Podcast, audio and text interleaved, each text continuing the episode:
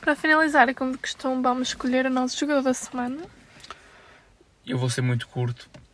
Já o escolhi uma vez e volto a escolher. Pote. Podem metê-lo a guarda-redes que ele joga bem na mesma. Podem jogar, metê-lo a 8, apesar do avançado, o que quiserem.